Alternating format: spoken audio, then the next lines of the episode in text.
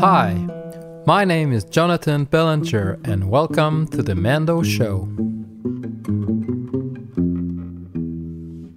I had the pleasure of meeting Mark and Beverly Davis this summer in New York City. Mark and Beverly have been active for years promoting the musical art of plucked strings instruments.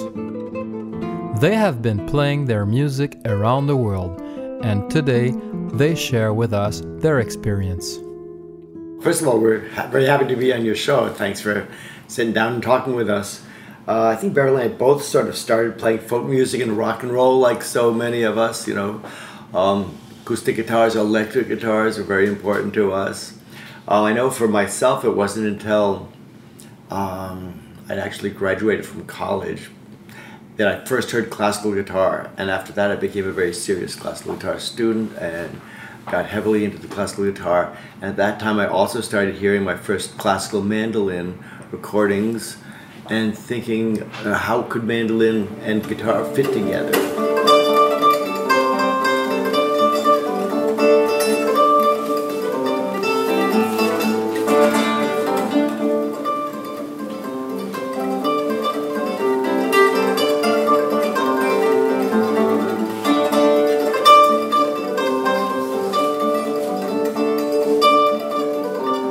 I started playing uh, folk guitar when I was, you know, maybe 12, 13 years old, playing electric guitar, and I decided I really wanted to study classical. So I went to university, went to Okay. Keene State College in uh, New Hampshire. Okay. They had a, we're starting up a guitar program there, and I was very fortunate that the professor had studied um, in Germany, so he was very familiar with the Zupf music school, Yeah. and so I played in a very large guitar orchestra, and a lot of the um, repertoire that we played was mandolin orchestra music. So I was very familiar with, you know, um, Konrad Wölki and Siegfried Behrend and, you know, the whole German Yeah. school.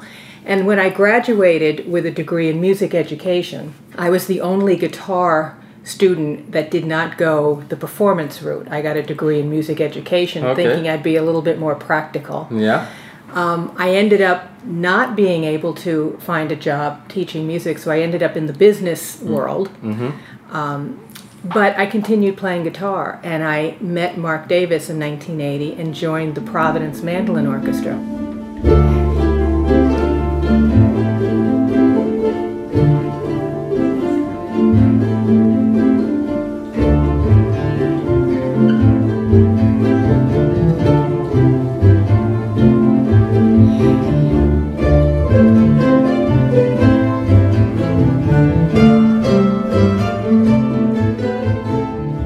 Providence Mandolin Orchestra really goes back to 1913, 1914. We don't have a comprehensive history of the orchestra. All we have are some clippings and news uh, articles and photographs showing um, in that period Gius- Giuseppe Pettine was the first director that we know of.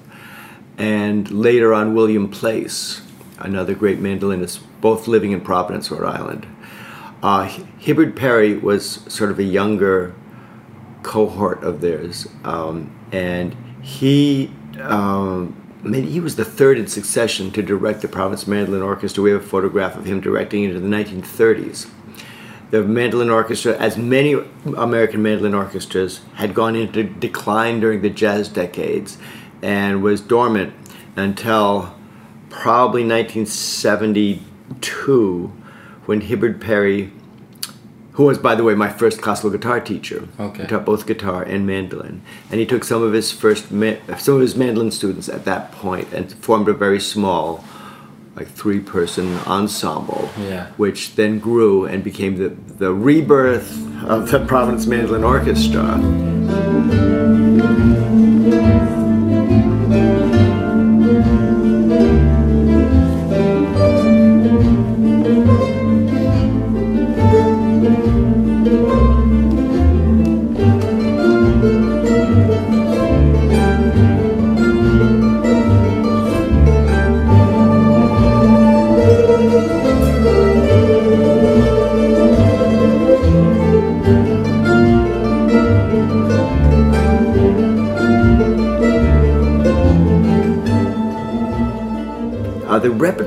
Hibbard had really was the traditional old school American repertoire. Lots of arrangements of arias and popular arias and songs from obscure operas. I mean, Yeah. obscure to us back in the day, they were the popular music yeah, of the yeah, time, like you know? Or things like we in see. marches and mm-hmm. Yeah. Yeah. and some ethnic things. and so we played mainly Hibbard's repertoire for a long time. Okay. Until, well, in the mid 70s, I went to Europe Mm-hmm. and studied with, with two very famous directors, teachers over there. One was Vincent Hladky, who was in the Hochschule Okay. for Musik in Vienna. Okay. And he had uh, an excellent uh, mandolin orchestra, and we'd heard recordings of his orchestra that were very impressive. Oh. So I wanted, to, we wanted to meet him. So the other person was uh, Siegfried Behrend Yeah. Who was a huge figure in Germany, a guitarist, of course, and also a very avant garde composer. And he was directing that year the Deutsche Zupforchester. Okay. And so Marilynn Mair and I both went over and played Okay. with that group. I, t- I took his master class in guitar, and I was so impressed with the quality of the repertoire that he was presenting over there because there was a he was l- looking both backwards and forwards. Mm-hmm. So he had uh, arrangements of lute music that Mm-hmm. I never heard before. That was absolutely gorgeous. And then on the other hand, he was writing and commissioning pieces uh, in a very avant-garde style. A lot of aleatoric things, a lot of hitting on the strings and sliding glass shot glasses up and down the strings and Okay. stuff that was for me it was totally far out and really exciting. Wow. So this is this is cool.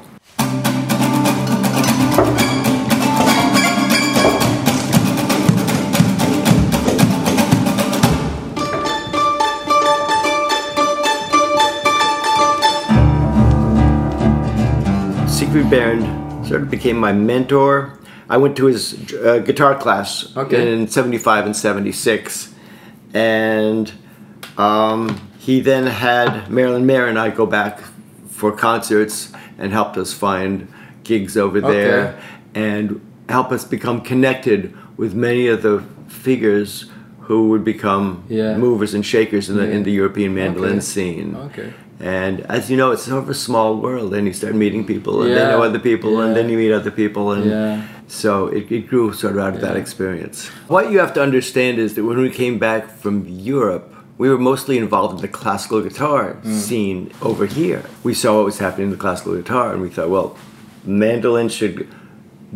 We would like mandolin to develop along the lines of the classical guitar and become accepted as a classical Mm. instrument because in the US now it's really thought of as a folk instrument, a bluegrass instrument. People forget that the original purpose or use of the mandolin was as a sort of a, uh, ensemble concert or, ma- or classical instrument. And so we, we want to see if we can get the mandolin back into that concert status. So we made our first recording. It was an LP, remember those? Called Music for Guitar and Mandolin. And it had basically classical music, music from Bartok and uh, Carulli and um, Anthony Holborne, John Dowland.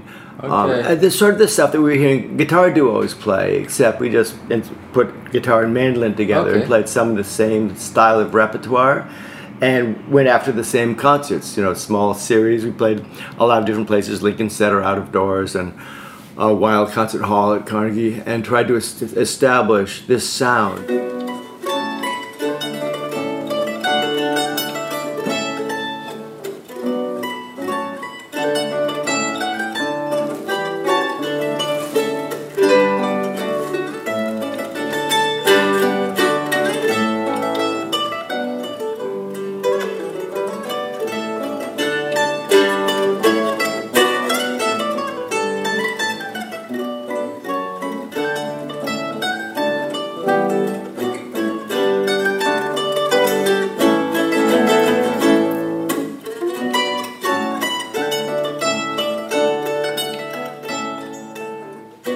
Mentioned Alex Timmerman, Yeah. who's a dear friend, I wanted to let you know how that came to be.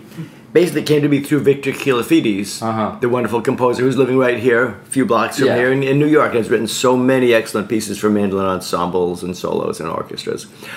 He wrote a piece for Het Consort, who, which is based in Zwolle, the Netherlands, directed by Alex Timmerman. This piece is called Concerto a Pizzico.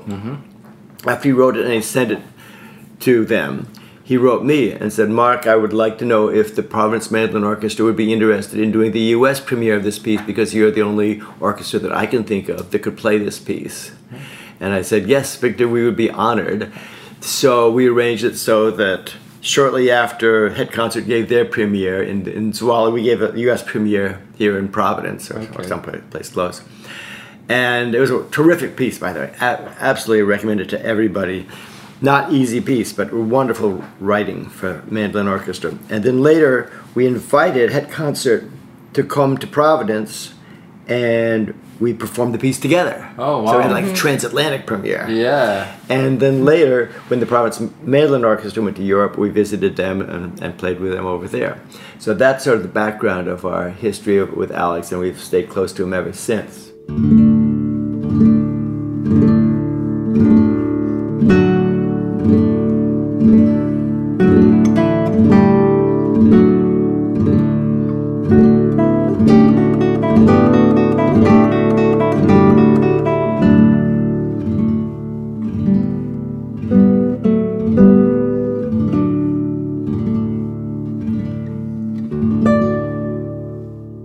My traveling in my life has been because of music That's and it's been wonderful. i mean we went to australia twice Yeah.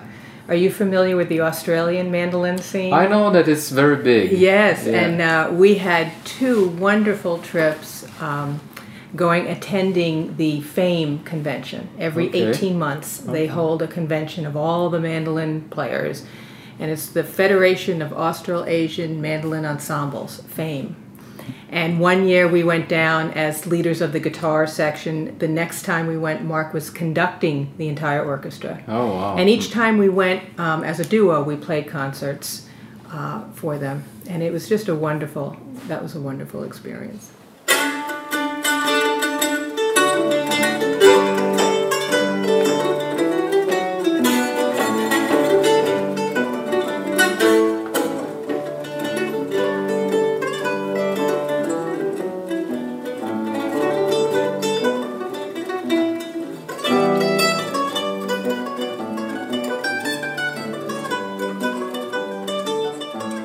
There was a recording that we received, a recording with a book of music, and it was Ed Flowers, um, Chords and Time. And Ed Flower is a he's a English guitarist living in the United States. Uh, knows Mark, has known Mark for years, and sent this to Mark in the mail, and just you know, here's one of my latest projects. Okay. And we put this CD on, and we listened to these pieces, and we have never heard anything like it. It was these arrangements of these um, folk songs from the British Isles, but Ed Flower's arrangements were just just they're brilliant. I mean, they're just these beautifully uh, intricate arrangements. And we listened to this, and and I remember thinking to myself, if I do nothing else in my life, I want to I want to play this music. wow. So that was our first goal as a duo. We have to learn to play this music. We love the music so much. Oh. The, the harmonies that he works out are not just like chord, chord, chord. It's like across the strings, arpeggios. You can't even tell what chords they are. They're so sophisticated, but you have these most like heart-rendingly beautiful, simple melodies at the heart of the piece. You know, so it's So wonderful. we so that was the first thing we started to play and it when we first got together it wasn't like okay we're going to do this big duo you know we just it kind of casually came together through Ed Flowers music and on our CD we've recorded um, a number of his pieces the Lass o' Patie's Mill and the Cherry Tree Carol and And then there's some other folk influence pieces. The, the, there's two Greek pieces. They're sort of the same thing. Greek melodies with modern harmonies. Yeah. Um, I mean, I guess we just we do not play the traditional guitar duo repertoire. Really, I mean, we well, just you know what it is. I don't want to. I don't. I don't want to play music that everybody else plays. Because Yeah. why bother? Everybody else is doing something. Yeah. I want to do something that's new, that would be like fresh to your ears, and that it's fresh to me. I mean, I Right. think you know when we hear Right. something that's new and it really excites us, that's what we want to do. It's, and it's very rare that we hear someone else playing, you know, a Fernando Sor duo, that, and we go, wow, that's really good. Let's play that. It's like, no, that was nice, but let's find something Yeah, that yeah. you know people don't know yet.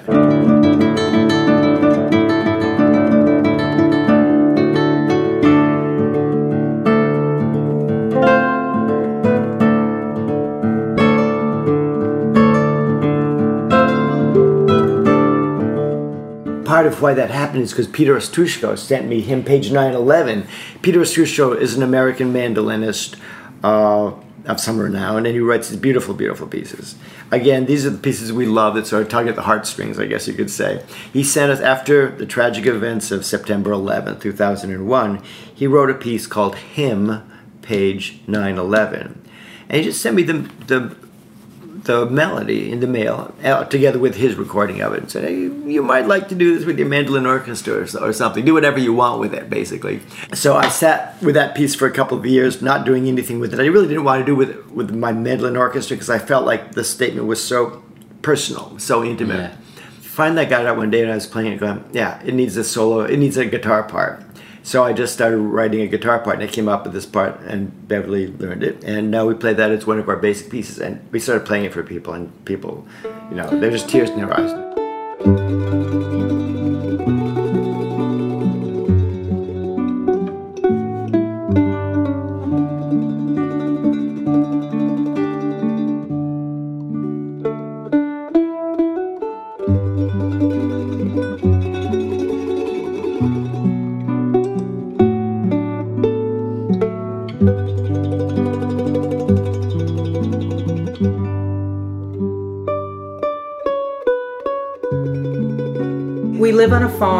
30 acres. It's gardens and chickens. It's beautiful. It's a beautiful area.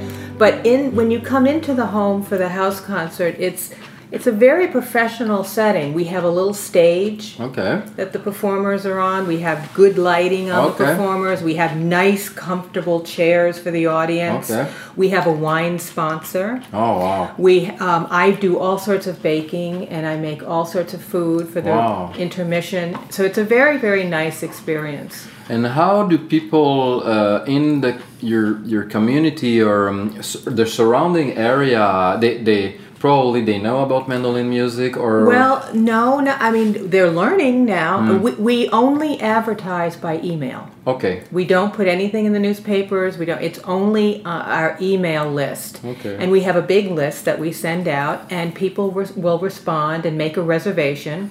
They prepay their reservation, Okay. so we don't have to do the collecting money at the door. it's door. like a It's- private uh, It's it's like a club. It's kind of like a yeah yeah. Okay. And so our, our email list keeps growing because once people come and maybe they bring somebody with them, Yeah. they're like, oh my god, this is fantastic. So we we sell out every show. oh wow Uh, we often have a waiting list. We try to keep it at 42, you know, 40, maybe we'll go 42 ish. Uh, we don't want it to be too crowded, you know, but it's a very nice experience. And then when the musicians um, give their performance, th- then they, they, they stay with us. You know, Yeah. we have plenty of room, we have several guest rooms, and so they, you know, stay with us, and we have a big farm breakfast the next morning. And And you know, when we first started the series, we called it the guitar-centric chamber music series because we knew a lot of guitar, know a lot of guitarists, and so we'd have guitar with voice, guitar with violin, guitar with mandolin, guitar, with piano. and so forth. And then we have guitar with mandolin and mandolin. Then we have just mandolin and mandolin, and then mandolin and guitar, and then. It seems like now we're having as, as much mandolin as guitar activity. Yeah. And it's really nice that so many of our European friends know about this. Yeah. Like Carlo Aonzo, Ka- Katerina, and Mike, uh, Annika, Annika. Luca uh, people Yeah. like that when they come to US. Uh, We have a wonderful audience. Uh, we have uh, people that will come to every concert. I mean, just because they know. Yeah. whatever it is, it's going to be good. they know the quality They know the quality. And then we have some people that, you know, are more on the guitar or more on the Yeah. mandolin. Uh, we have a big choro following because we have um, Choro das 3, Okay. Mm-hmm. the, the sis, Brazilian sisters. They have come and done performances five years in a row at our okay house. oh wow And we do have to do two nights for them because oh they're so wow. popular. great So we have a big, uh, developing a big choro. oh that's that's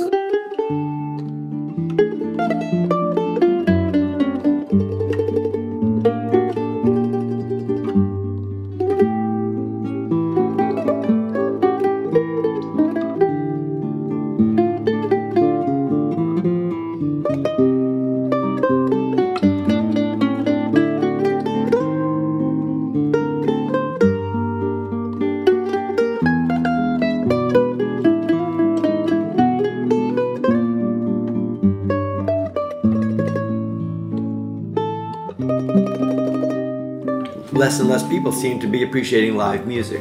I was sitting at the concert yesterday thinking, gosh, you know, this could be in town hall or something like that. Do you remember like 45 years ago, mm-hmm. Segovia would come into town, they would be mm-hmm. in town, some giant hall filled with people. Yep. Now, people just not go out for live classical music that much anymore. I think that's part of the problem. Okay. The other problem, of course, is that mandolin is still a niche instrument. Mm-hmm. And there's not that many, many people that are into the mandolin. The people that are usually like rabid about it. You know, they're like all about the mandolin. But you know, we're still a very, very tiny percentage of the of the musical community. Yeah. So I think that's part of our challenge, twofold. The one, uh, you know, getting the mandolin more widely known and more widely accepted, more more accepted also as a, as a serious instrument. I mean, right now you can go to Grey Fox Festival, some of the big yeah. folk festivals, yeah. and the big mandolins, they're playing for thousands of people yeah. within a sort of bluegrass folk mm-hmm. tradition. But for people just to go to a concert mm. of mandolin, it's hard enough to go to get people to go to a concert of anything. Yeah, yeah, yeah. what we find here's one thing yeah. that's interesting: the Providence Mandolin Orchestra um, plays for a chamber music series in in Massachusetts, and this they this is a very serious chamber music series of string quartets and piano trios and, mm-hmm. vocalists. And one year they decided to take a wild and crazy chance on having a Providence, the Providence Mandolin Orchestra. There was a lot of resistance among the board, but they said, "No, let's try it." Yeah we were the first sold out concert they ever had. yeah. And they have us back every two years to do another sold out concert yeah. because there is something yeah. appealing about the mandolin, as well as the fact that it's it is little known about. It is sort of a curiosity. What does a mandolin orchestra sound yeah. like? Whether people don't know.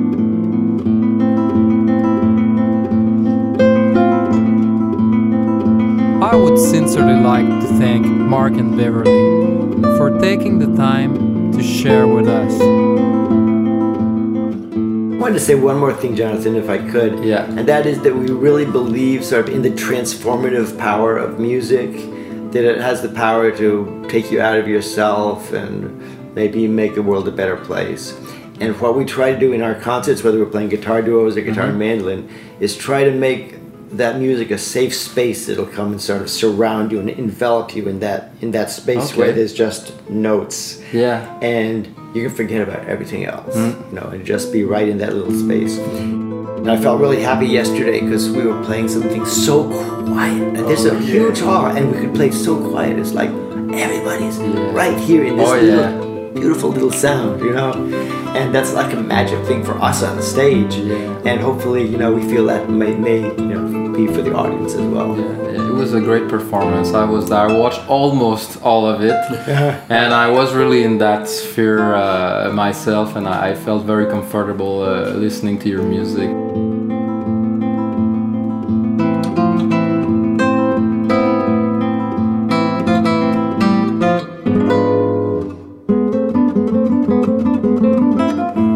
Thanks for listening to this Mando Montreal podcast. Thanks to Giacomo for helping me researching and setting up this show. My name is Jonathan Bellinger. I wish you a beautiful musical day.